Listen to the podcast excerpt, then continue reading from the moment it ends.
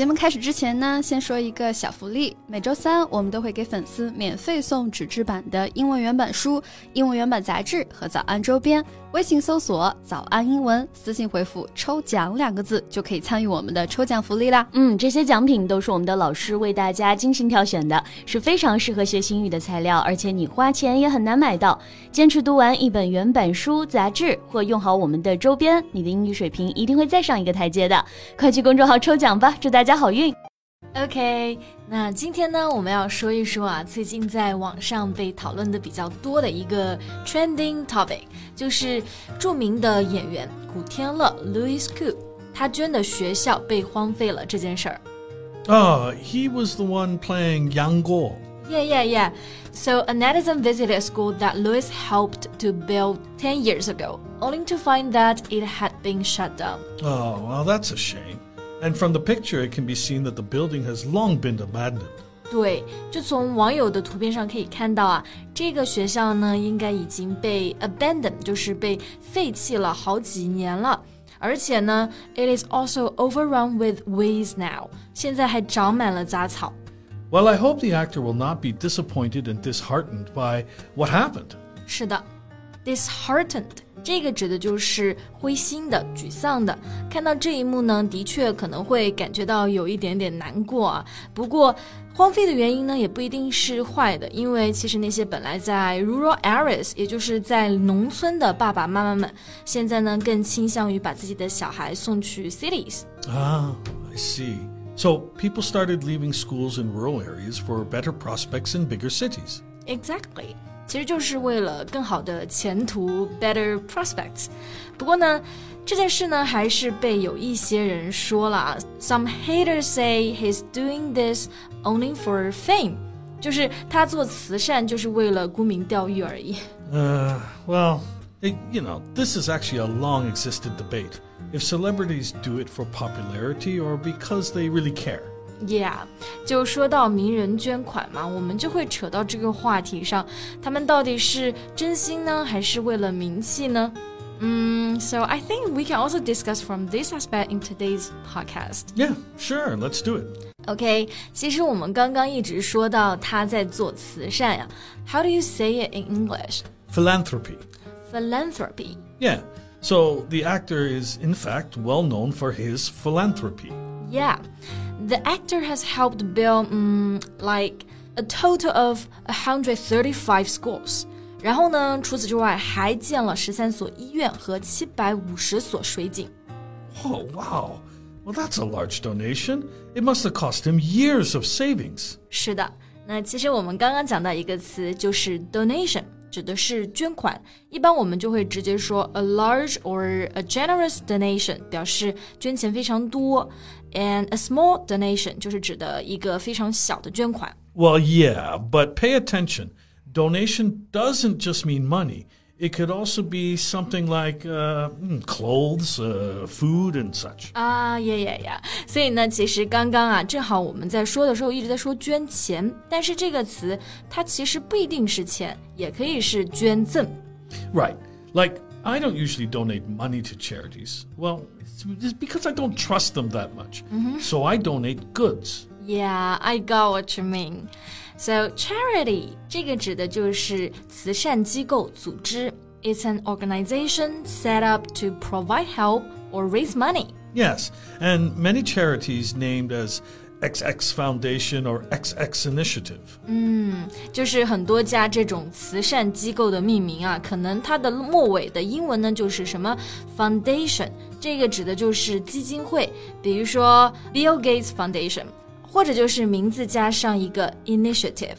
诶，其实我们刚刚说到用名字命名。Do you think we should make a donation publicly or anonymously？你觉得就是捐钱的话，应该是匿名还是公开呢？Well, of course, uh, that's up to personal choices. Uh, for me, I prefer to do it anonymously but it's not a black and white thing. Yeah, I agree. 其实呢，我们前面说到这个古天乐，他帮助建学校嘛，那这些学校都是 named after him。那些 haters 就是说这样就是作秀。And how do how do you say 作秀 in English? Um, I guess we can say a publicity stunt. A publicity stunt.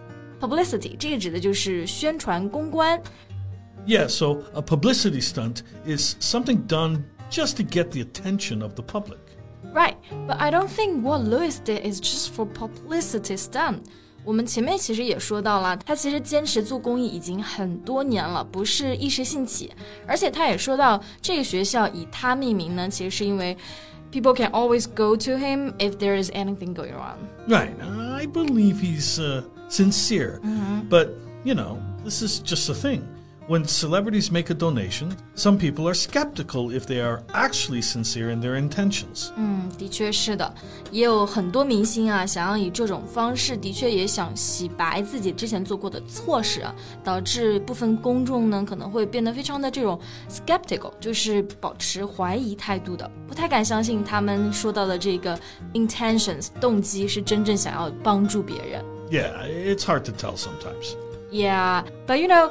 当一个明星他们不捐款的时候呀，人们也会变得 very skeptical. They will question the celebrity's morals. 就是觉得这个人人品有问题。 That's right. It's uh, natural for many of us to assume that it's celebrities or rich people's moral responsibility to make a donation. 对，moral responsibility 这个是指的道德的义务、道德责任。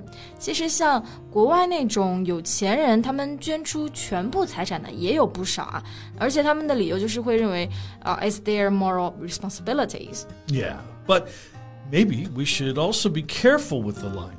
Hmm, Don't let moral responsibility become moral pressure. Yeah，就是当我们晋升到这个 moral pressure，就是道德压力的时候呢，就有点像中文的这个道德绑架了。哎，说到这个，我想起来一条新闻，就是英国有一个 poppy seller，他是在国外卖那种红色的塑料花，然后他就因为面临慈善机构一直要他捐款的压力而去世了。 Oh, yeah. You know, I have read this. Um, she felt she had given so much, she couldn't give anymore, and she said she had lost faith in people. Yeah，就真的非常让人寒心了。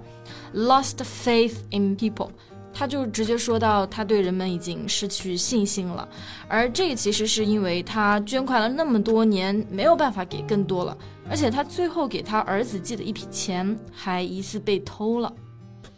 Well, that's really cruel. We shouldn't take people's generous hearts for granted. I agree. Take something for granted 这个表达呢，指的就是把什么事情当做是理所当然的。那 generous means kind，大方的、慷慨的。我们是真的不应该把别人的善心当做是理所当然的，然后让他们寒心。Yeah, absolutely. It's the same for Louis's case.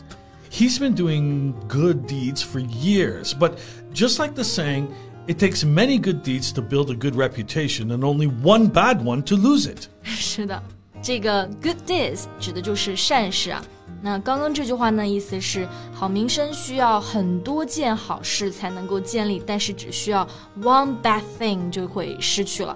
当然，在这里我其实并不觉得他做错了什么，只能说一部分人觉得是他的问题，然后对他进行了人格上的质疑。 Well, making a huge donation, that's for a publicity stunt. Making a small donation, that means you have more morals. It's really difficult to make a choice, yeah? 对对对，这个问题是真的很难，嗯，就感觉名人的处境也挺为难的。那我觉得就是大家捐款的时候也是只要问心无愧就好了。嗯，那关于这件事情，相信大家也会有自己的判断的。